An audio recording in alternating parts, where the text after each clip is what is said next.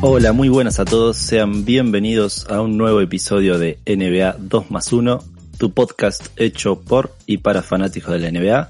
Mi nombre es Emilio y como siempre estoy junto a Hachu. ¿Cómo va, Emi? ¿Todo bien? Todo bien. Se preguntarán por qué estoy hablando yo y no la voz de siempre, el locutor presentador. Bueno, hoy decidimos cambiar y Hachu ya se estaba quejando un poco. Cambio de roles. Cambio de Como roles. cualquier pareja, ¿no? Así que bueno, eh, vamos a ir variando un toque. Capaz que hasta en un futuro tenemos invitados haciendo la presentación. Eh, ojalá, Capaz. ojalá. Ojalá tengamos a- a- alguna estrella por ahí que, que nos dé una mano en una linda entrevista. Así que cruzamos los dedos. Bien, bueno, sin dar más vueltas, vamos a lo que nos compete. Really, a scary moment came late in the first half when Anthony Davis aggravated an Achilles injury and did not return. The initial diagnosis was a right Achilles strain, but the team says he will get an MRI this morning. Bueno, el primer tema que vamos a tocar es eh, la lesión agravada de Anthony Davis en su tendón de Aquiles. Eh, y creo que la gran pregunta acá, Emi, es, ¿realmente lo deberían haber arriesgado tanto a este jugador? Me parece que innecesariamente, ¿no? Fue como un riesgo que no, que los Lakers no tenían que tomar, creo, Eh, con la temporada que estaban teniendo. Exacto, eh, recordemos unos Lakers que están segundo en la conferencia oeste con un promedio 22 eh, ganados, 7 perdidos y que realmente coincido con vos, no hacía falta eh, que arriesgaran tanto a, a- me parece a mí, a uno de los jugadores franquicia.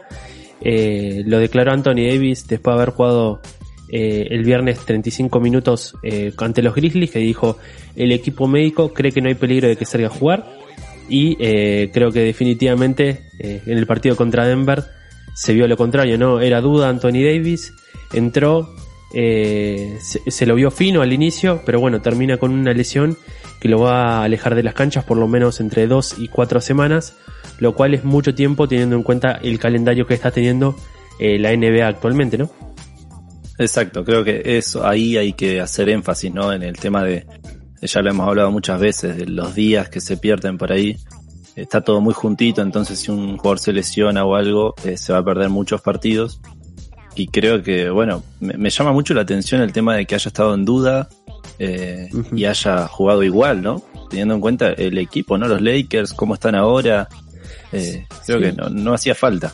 Pero creo que es una moneda que está, está usando mucho lo- los Lakers, que se han vuel- vuelto mucho eh, Anthony Davis y LeBron dependientes. Eh, ya había pasado, creo que fue contra el partido contra eh, contra Chicago, me parece, que también estaban los dos en dudas, terminan jugando los dos, terminan ganando el partido. Pero por ejemplo, Anthony Davis eh, contra Denver de, de- disputó 14 minutos, que le alcanzó para 15 puntos, 4 rebotes y una asistencia. Eh, y una vez que, que Anthony Davis sale por la lesión, el equipo se cayó a pedazos. Eh, termina perdiendo 122 a 105 y no dando respuestas a partir del tercer cuarto. Eh, entonces, ahí un poco el análisis es, realmente si Anthony Davis no jugaba ese partido, tal vez no se hubiese perdido estas dos o cuatro semanas de recuperación. Entonces me parece Exacto. tal vez arriesgar un partido contra Denver, que realmente es un, un- un rival difícil, capaz que mejor darlo por perdido y, y nada, y ahorrarte este disgusto que, que me parece que ni a, ni a los fans de los Lakers ni al mismo Anthony Davis le hace mucha gracia.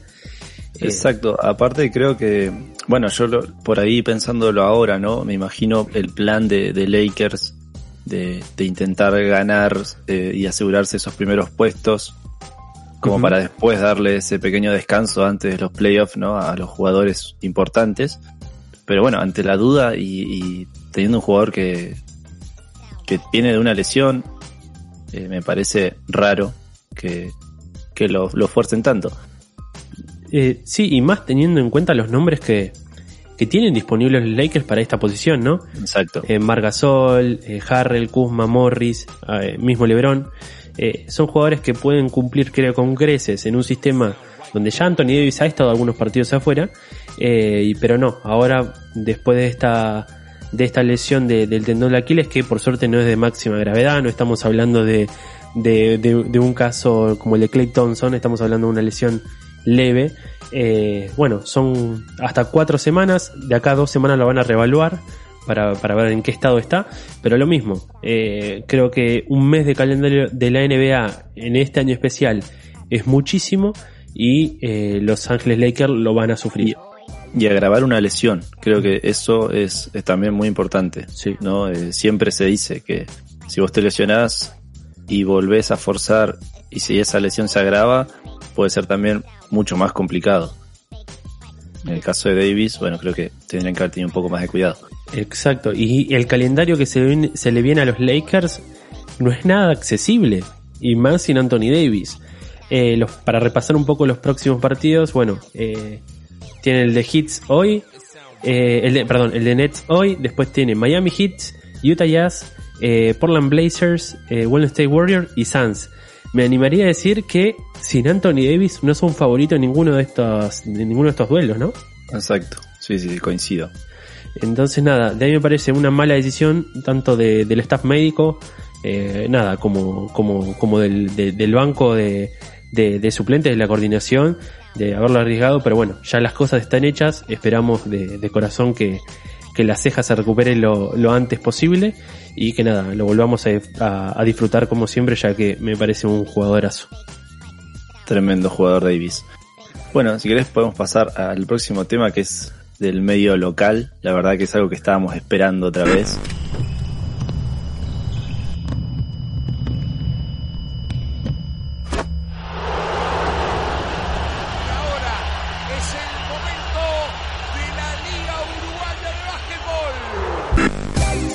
Eh, bueno, vuelven los, los hinchas virtuales a la Liga Uruguaya de Básquet. Ya lo habíamos vivido en lo que eran las, eh, los cuartos de final, me parece que eran de playoff y ah, antes que la, la- la segunda ola de pandemia suspendiera todo. Pero bueno, vuelve para estas finales que van a ser entre Trubil y Aguada. La final es 19-20, parece medio raro, ¿no? De que estemos en el 21 y sigamos disputando un torneo que comenzó en el Exacto. 2019. Eh, pero bueno, básicamente que, trae esto es un concepto sacado de la burbuja, eh, que a través de Microsoft los hinchas pueden estar en la cancha eh, a través de sus ordenadores o celulares. Básicamente la persona se conecta eh, y a través de pantallas que están colocadas en el estadio, la gente puede aparecer, por así decirlo, en, en básicamente la televisación de, de- las finales y nada, alentar a su equipo favorito, además de ver sin ningún tipo de costo el partido a través del dispositivo. Esto básicamente lo que genera es una especie de, de ambiente digital para que los jugadores nada, no, no estén con un estadio eh, vacío, aunque va a estar vacío físicamente, eh, pero que bueno, sientan el aliento de sus hinchas eh, a través de estas pantallas gigantes que están en disposición. Esto se va a realizar en el Antel Arena en Uruguay y la idea es que el proyecto eh, empieza a llegar a otros deportes y obviamente a otras a otros países. Ya se está negociando con el con la Conmebol también eh, este creo que esta tecnología eh, teniendo en cuenta cómo se está desarrollando ¿no? un poco el tema del COVID ayuda mucho a que el deporte siga funcionando y que y tener a los jugadores, a los jugadores motivados no que es algo que, que es difícil eh, que se lo tomen en serio partidos que parecen más que nada entrenamientos. Pero bueno, si uno entra a hinchavirtual.uy, ahí va a ver un poco lo que es el tutorial y cómo inscribirse y puede participar de cualquiera de estas cinco finales, ¿sí? Es el mejor de cinco, bueno, pueden ser tres o pueden ser cinco. Eh, Pero bueno, me parece que es algo, es algo muy interesante eh, de compartir, es algo que no, no es necesario estar en Uruguay para participar. Es más, Exacto, creo que Emi, vos estuviste en el, en los Sí, primeros sí, periodos de prueba, ahí va. Estuvimos ahí viendo algunos partidos. La verdad que una, una linda experiencia, sobre todo ver también al resto de la gente que, que está ahí, eh, digamos, compartiendo el partido, ¿no? Con uno. Eh, así que está bueno. Exacto, básicamente lo que se hace es armar una grada virtual con la cámara de cada uno de los participantes y eso es lo que se proyecta en este caso en eh, las cuatro pantallas centrales que están en la de la arena. Eh, y es bastante curioso porque, bueno, obviamente los jugadores saludan, eh, la televisación eh, local también, eh, y nada, y es una forma de estar, ya que lamentablemente antes por lo menos podía haber 50 hinchas por partido y después de esta reapertura no puede haber ninguno, solamente el equipo que va a participar. Así que recordamos hinchavirtual.uy pueden inscribirse y nada, que gane el mejor. La mejor de la suerte para los dos finalistas. From Argentina, number seven, Facundo Campazzo. No, Faku is the 10th different nugget to start. This is the ninth different starting lineup. Bueno, vamos a pasar con la actualidad de, de uno que en estos últimos partidos la verdad que la estuvo rompiendo y me pone muy contento. De Facu, de Campazo. ¿Qué me puedes decir de su primer partido como titular? Eh, realmente creo que es algo muy esperado. No, no recuerdo cuándo, cuándo fue la última vez que un argentino eh, inició en un quinteto titular. Eh, habría que buscarlo. ¿Quién, quién Sí. fue? Si, si fue Manu, si fue Nocioni. Habría que ver. Realmente no recuerdo tanto. Eh, pero bueno, creo que, que cumplió con creces el, el rol que le asignaron. Como siempre, creo que lo que más destaca Malón de, de Facu son sus ganas de pelear cada, cada pelota. eh, eh, y, y nada, y destacar la, la profesionalidad que tiene, que tiene Facu eh, frente a estas situaciones. Eh, como dice, le encanta este tipo de situaciones de, de, de tomar las riendas del partido. Y aunque tuvimos un Jokic muy afilado con 43 puntos, un Facu tocando eh, su máximo de anotación con 15 puntos, o, eh, eh, dos robos y 8 asistencias, realmente una locura para Facu.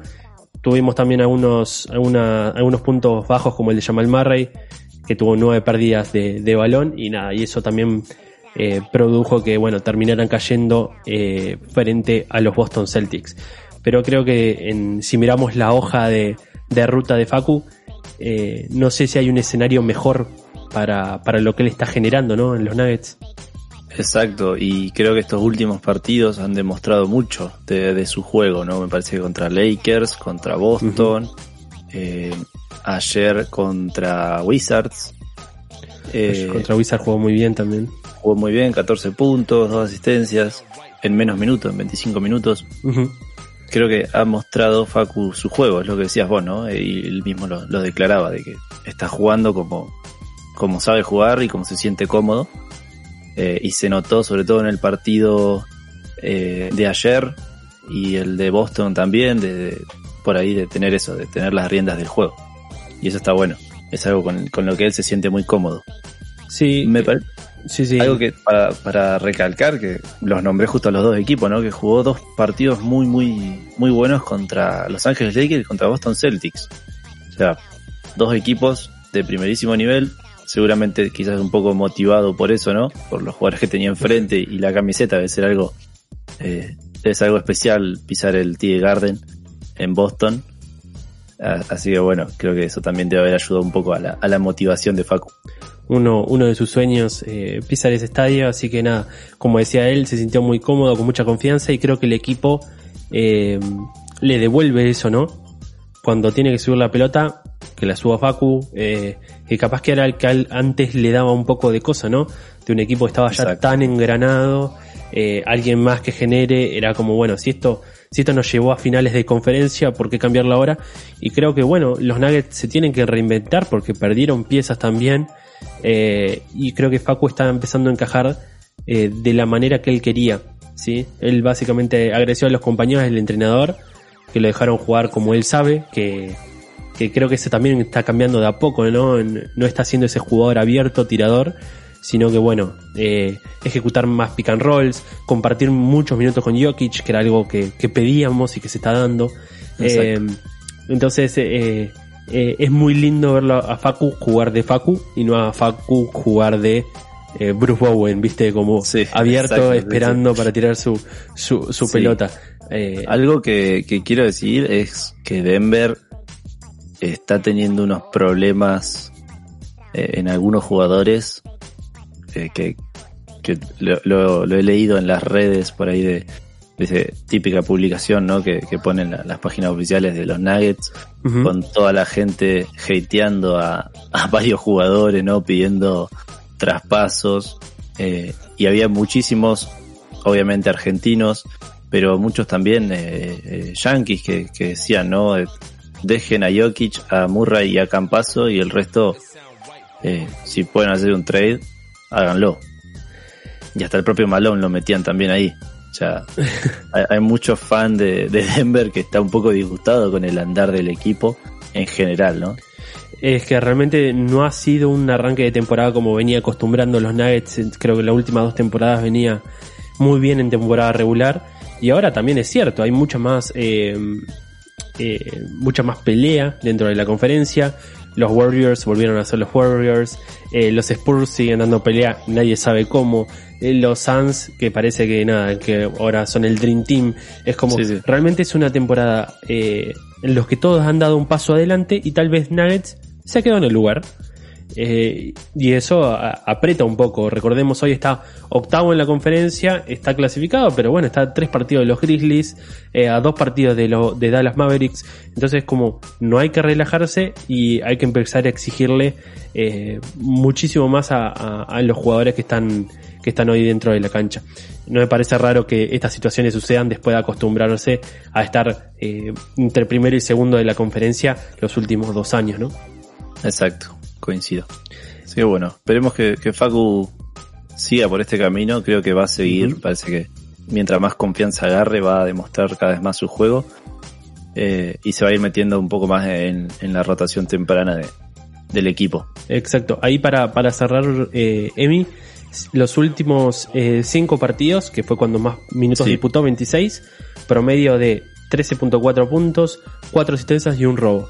Muy por encima de eh, el inicio de, de, de su año, que estaba con 4 puntos, 2 asistencias y 9 robos.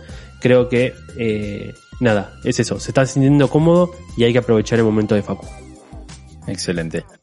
Bueno, vamos a pasar al espacio que nosotros necesitamos y nadie quiere escuchar.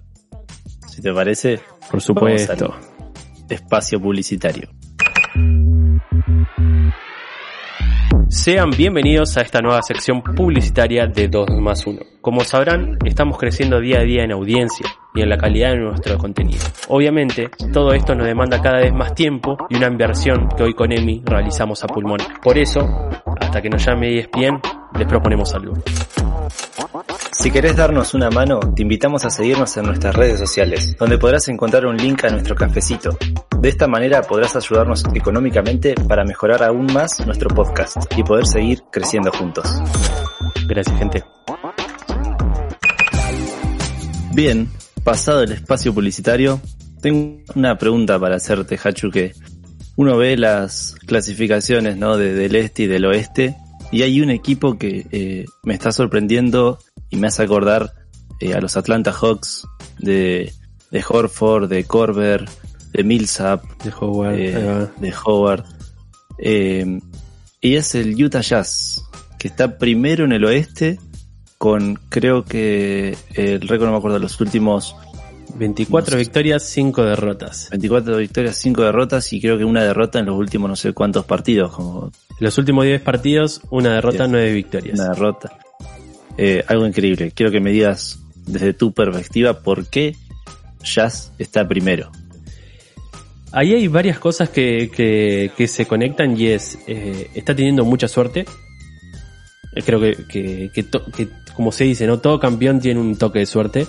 Por ejemplo, ayer Creo que era el partido más difícil que tenían de los últimos cuatro, porque los, aunque fueron todos muy difíciles, ¿no? Se enfrentaron a Bucks, después a los Hits, después a los 76ers y después a los Clippers. Los primeros tres venían eh, en baja, entonces como medio se entiende, pero Clippers venía muy bien, pero justo se queda afuera eh, Kawhi Leonard y Paul George. Y gana. Entonces decís, bueno, estos están, están, tocados con la varita. Y, y, y por el otro lado, creo que eh, son realmente un equipo cuando, cuando tiene una mala noche Rudy Gobert o Donovan Mitchell, aparece Jordan, eh, Jordan Clarkson. Cuando tiene una mala noche inglés de, triples, eh, Donovan Mitchell pierde el miedo a tirar triples. Entonces como eh, lo que antes, antes de empezar el programa te decía, eh, Rudy Gobert parece que está sobrepagado, pero eh, te mete 10 rebotes ofensivos. Es como, eh, realmente creo que está jugando a lo que sabe jugar y con una plantilla corta. Eh, recordamos que también el, tema de la pandemia actual limita bastante a veces el tema de los casos. Eh, y te estaba hablando con una plantilla de 10 jugadores, está haciendo partidazos como el que le hizo a Filadelfia, donde ganó 134 a 123, con un Jordan Clarkson llegando a los 40 puntos, y capaz que era algo que antes no pasaba en Utah. ¿Sí? Alguien, si no tomaba el protagonismo Donovan Mitchell o nadie tomaba el protagonismo. Y creo que es lo que está empezando a cambiar en, Utah Jazz y por eso va primero. Sí, la verdad que coincido, coincido. Me parece que, el Jazz está mostrando un juego en equipo que no es fácil de ver eh, dentro de la NBA, que hay franquicias que por ahí lo han mostrado, eh, que hacen del juego en equipo como su, su fundamental en el caso de, de, los Spurs, pero el Jazz he visto jugadas de la, la verdad que partidos no, no he podido ver completos, pero jugadas que vos decís se nota que están jugando en equipo, ¿no? De, pasarse mucho la bola, de siempre buscar al hombre abierto, de encontrar el mejor tiro posible, sea quien sea el que tenga eh, la pelota en la mano. Y esas son cosas que, que te lo da eh, eh, el, la mentalidad, ¿no? La mentalidad del equipo y la, mentalidad que imprime el entrenador y me imagino los jugadores también, ¿no? No es casualidad que tenga tantos extranjeros Utah. Creo que eso es parte fundamental de, del juego en equipo, el, tener tantos jugadores criados, por así decirlo, dentro del básquet FIBA, eh, hace que, bueno, que muestren un básquet diferente al típico del uno versus uno, del pick and roll. Sí, yo creo que también algo para destacar ahí es eh, el oficio de los jugadores eh, a nivel defensivo. Ya lo hemos resaltado la temporada pasada en Miami Heat, de que lo gana desde la defensa. Eh, y algo que también fue medio polémico en, en estos días fue luego el partido de Filadelfia contra Utah, donde eh, Ben Simmons estaba imparable. Eh, recordamos que, que, que, Ben Simmons metió 42 puntos ese partido, no estaba jugando en bid. y no lo podían frenar y ahí es cuando Rudy Gobert da un paso adelante y termina defendiéndolo toda la última parte a, Ben Simmons y Ben Simmons dijo que le parecía como un, como un insulto que lo defienda Rudy Gobert. Todo esto muchos impulsan que es porque Ben Simmons está haciendo campaña defensor del año. Ella declaró que era el mejor defensor de la liga y si el que lo defienda Gobert es como decir, bueno, no, mira, me está defendiendo el, el, el 2 de Huracán de Tres Arroyo. Eh, pero fue, fue a la gente de claro, sí, de acá todo el respeto, perdón si, si se lo toman mal, pero básicamente es eso, es como eh, denigrando, pero de ahí fue que hace la diferencia Utah en ese partido contra Filadelfia. Con un Rudy Gobert diciendo, pa, voy a dejar, de defender a Doy Howard que, no está haciendo nada de la pintura y empiezo a defender a un Ben Simmons que necesita de la pintura como el comer. Recordemos que es un jugador que no tiene tiro. Eh, entonces creo que ahí está un poco ese oficio y ese y esas ganas de ensuciarse que a veces hace tanta falta en la NBA, ¿no? Eh, sí, nosotros con, que miramos todos los partidos de, de, de, los Nets, de los Nuggets, intentamos mirar todos, pero es imposible, obviamente, con los calendarios que hay. Eh, y realmente es, es donde, donde menos se valora la NBA, como vos decís, en comparación a la FIBA. Eh, en, en, en, pelear cada pelota, que es algo que traen los jugadores de afuera, Luca Doncic, Facu Campazo. Eh, pelear cada pelota. Y, y Utah Jazz creo que está trayendo un poco ese que, que, que creo que desde Miami Heat del año pasado o desde los Memphis Grizzlies de, de, de Mar Gasol y no me acuerdo cómo se llama el otro muchacho, eh, e- esos equipos aguerridos creo que es la, la definición. Y Utah Jazz está muy cómodo en ese papel además de las excelentes actuaciones que tiene de, de Dor- Ruby Gobert, Donovan Mitchell, eh, Clarkson, Ingles, o sea, realmente es un equipo muy completo y ojalá sea su año. Me encanta, la verdad me encanta que, le, que les esté yendo bien y me encanta que un equipo con muchos extranjeros y con extranjeros con protagonismo eh, les vaya bien dentro de la NBA. Eh, no sé, es simplemente una cuestión de, de, gustos. Eh, eh, me encantan los jugadores como Ingles, yo lo traería al equipo que fuese. Bogdanovich, me encanta también. Gobert es un jugador que, que también es, es una máquina defendiendo, obviamente, y le costó un poco defenderlo a- al gran capitán en el mundial, pero bueno, no cualquiera, no es fácil. No cualquiera puede. Pero bueno, no, me- la verdad que me, me gusta mucho. La verdad que ojalá que puedan mantener esto y sobre todo que en playoffs también lo puedan demostrar y, y puedan llegar lejos. Creo que con este nivel eh, están siendo grandes candidatos a por lo menos eh, llegar a, a finales de conferencia. Eh, creo que algo, Emi, que quiero agregar antes de ir al, al último tema, ya saliendo de Utah Jazz, es una, una novedad eh, que ocurrió esta semana, que eh, los Pistons no cuentan más con Blake Griffin. Eh, nada, es algo que, Exacto. que, que ayer me sorprendió leer un poco la, la postura de la franquicia. Sin duda es el, el- la temporada más difícil de que llevó la NBA. Eh, Blake Griffin seis veces al estar, llegó con todos los pergaminos a Pistons y realmente lo que se ha encontrado son con eh, intentos de equipo que no pueden jugar alrededor de él y se ha tenido que reinventar, pero le ha costado muchísimo. Y nada, básicamente las dos opciones que se abarajan es el traspaso y en el caso de no encontrar un traspaso para Blake Griffin, la rescisión de su contrato. A ese punto ha llegado la relación entre Pistons y Blake Griffin, lo cual, eh, nada, creo que habla un poco del derrumbamiento del proyecto después de la salida de Derrick Rose. Eh, tener Exacto, sí. a, a la franquicia en 8 victorias, 20 derrotas, creo que es eh, básicamente tirar la toalla y me pone muy mal porque me, me encanta el jugador ese, me encanta Blake Griffin, me encanta lo que era para eh, lo- Los Ángeles Clippers y, y realmente esperaba que nada, que lo aprovecharan más y, y que él destacara mucho más de lo que está destacando, ¿no? Sí, mira, justo que lo, lo dijiste ahora, eh, con el tema, lo había leído la, la noticia de que Griffin no iba a jugar más hasta no ser traspasado. Eh, el otro que también está en esa postura es eh, Andre Drummond, el, el pivot de Cleveland. Ahora me entró la duda, pero sí, es de los Cavaliers. Sí, Eh, también, ¿no? Tiene la postura de que hasta no ser traspasado no iba a, a volver a jugar. Así Hay- que bueno, hay un par de, de piezas importantes en el mercado. Exacto, ahí yo creo que la, la única opción de que, de que alguien o, o de que un contender hoy cuente con, con Blake Griffin es el buyout, eh, ya que le queda un año más de contrato por casi 40 millones de dólares, eh, además de los 37 millones de este año que está corriendo. Eh, entonces, a la mayoría de los equipos es casi inasumible. Eh, entonces, básicamente están apostando o el buyout o a un trade, pero debería ser un trade tal vez con un equipo no contender donde básicamente sea una moneda de cambio esta reconstrucción. Eh, los Pistons están intentando o confirman que están apuntando a este young core, ¿no? A este equipo joven que están intentando armar, pero bueno, eh, sin pies y cabezas es un equipo totalmente desarticulado Sí. y ya lo, Sí, sí. Lo, lo, lo está mostrando, sí, son como básicamente el eh, son como el- se puede decir el asme reír de, de la NBA en este momento. Eh, tuvo muchísimos problemas físicos estas últimas temporadas de Blake Griffin, pero nada, esperaba sinceramente un, un final mejor, creo que es la, la, la palabra. Exacto. Ojalá que bueno, encuentre un equipo y pueda seguir demostrando. Ahí va. Si querés ir a San Antonio por el mínimo, acepto. Cero problema. Por el pancho y la coca. Por el pancho y la coca. Ahí va.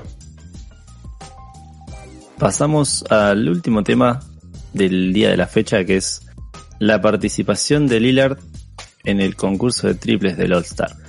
Y quiero que Hachu les explique un poco al público por qué estamos hablando de, de esto.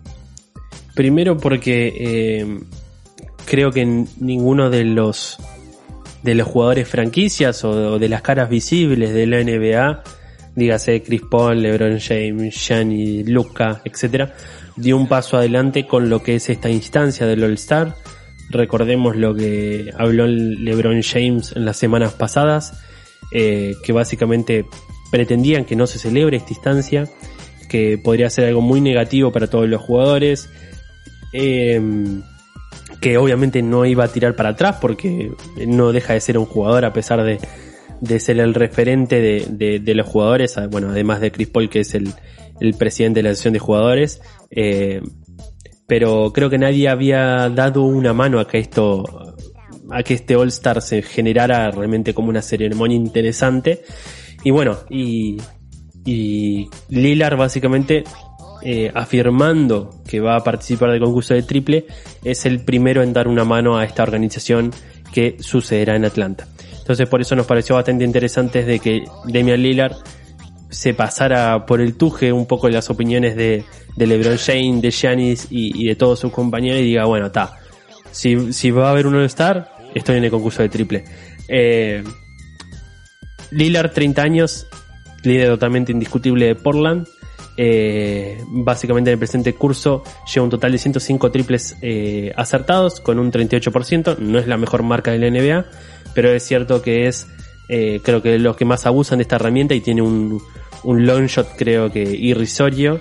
Es Sí, más, creo que al sí. inicio, al inicio de nuestro podcast en la cortina musical, eh, hay un fragmento que dice From the NBA logo. Bueno, es de Damian Lillard. Eh, así que nada, por el, por el lado de, de, de- por el lado del público, contentos de que haya jugadores todavía de renombre que quieran participar de estas instancias. Y nada, y por el lado de, de, los jugadores, bueno, lo lamento. Es parte de su trabajo. La asociación de jugadores debe estar a favor. O sea, charlenlo con Chris Paul si tienen algún problema. Pero no hay descanso, hay All-Star Game. LeBron debe estar contento que, que, que es el más votado. Eh, así que nada, eh, vamos a estar disfrutando de eh, concurso de triples, concurso de mates eh, y el juego. Al parecer no va a haber prueba de habilidad, si no me equivoco. Pero todo esto va a ser entre medio del partido. Es medio raro, no va a ser tan largo como antes. Sí, Entonces hay exacto, que, creo que la idea es esa. hay que ver el formato que tiene, creo que es la, la única duda que nos queda, pero eh, bueno, va a estar interesante, lo vamos a ver, posiblemente traigamos algunos comentarios acá al, al podcast una vez finalizado, pero empieza a tomar un poquito de, de gusto, ¿no? Se podría decir. Sí, sí, está bueno que tomen partido algunos jugadores y que, y que den el presente si, si hace falta. Sobre todo de este calibre, ¿no? Ojo ahí también. Bueno, Hachu, no sé si querés. Sí, sí, la, Sí, la última sí, cosita para el para, para, para esto de- del concurso de triples. Están rastreando si pueden convencer a Van y a Joe Harris. Que creo que son dos tiradores de Joe Harris sobre todo. Sí. Creo que es el mejor tirador Sí, hoy de la liga. Eh, y están preguntando por eh, tu amigo eh, personal, por George, por Bertans y por eh, Zach Lavins. Así que se podría empezar a... Mm. Raro no verlo a Curry ahí, habría que ver también eh, Sí. el por qué no se está barajando también últimos- todavía su nombre. Los últimos tres que me nombraste, bueno, Bertrands me parece que es el más. Creo, va, por el lado de que Paul George, no sé si es tanto un tirador así en estático como para. Como sí, para para dar show. buen- ahí va. Sí, yo creo que O sea, Bertans... lo mismo que Lavin. Sí, pero Lavin creo que ha estado mejorando muchísimo su tiro, así que no me molestaría verlo. Es más, me gustaría verlo en los dos concursos, de mates y, y de triples. Sí, sí, sí. Ahora sí, nada más de mí. All Star has been a tradition in this league now going back 70 years. And for us, it's, it's our number one fan engagement event of the year. Bueno, Así que damos por finalizado el podcast de hoy. La verdad que un gusto como siempre, muchas gracias por escucharnos. Le agradecemos eh, a Fran Limón por la edición. Y no sé si vos querés agregar algo más, si no nos despedimos. Nos encuentran, nos encuentran eh, como NBA 2 más 1 en Instagram y Twitter. Ahí pueden ver actualizaciones diarias. Este en serio que son diarias. Estamos poniendo mucho amor. Así que nada más, Emi. Hasta la próxima.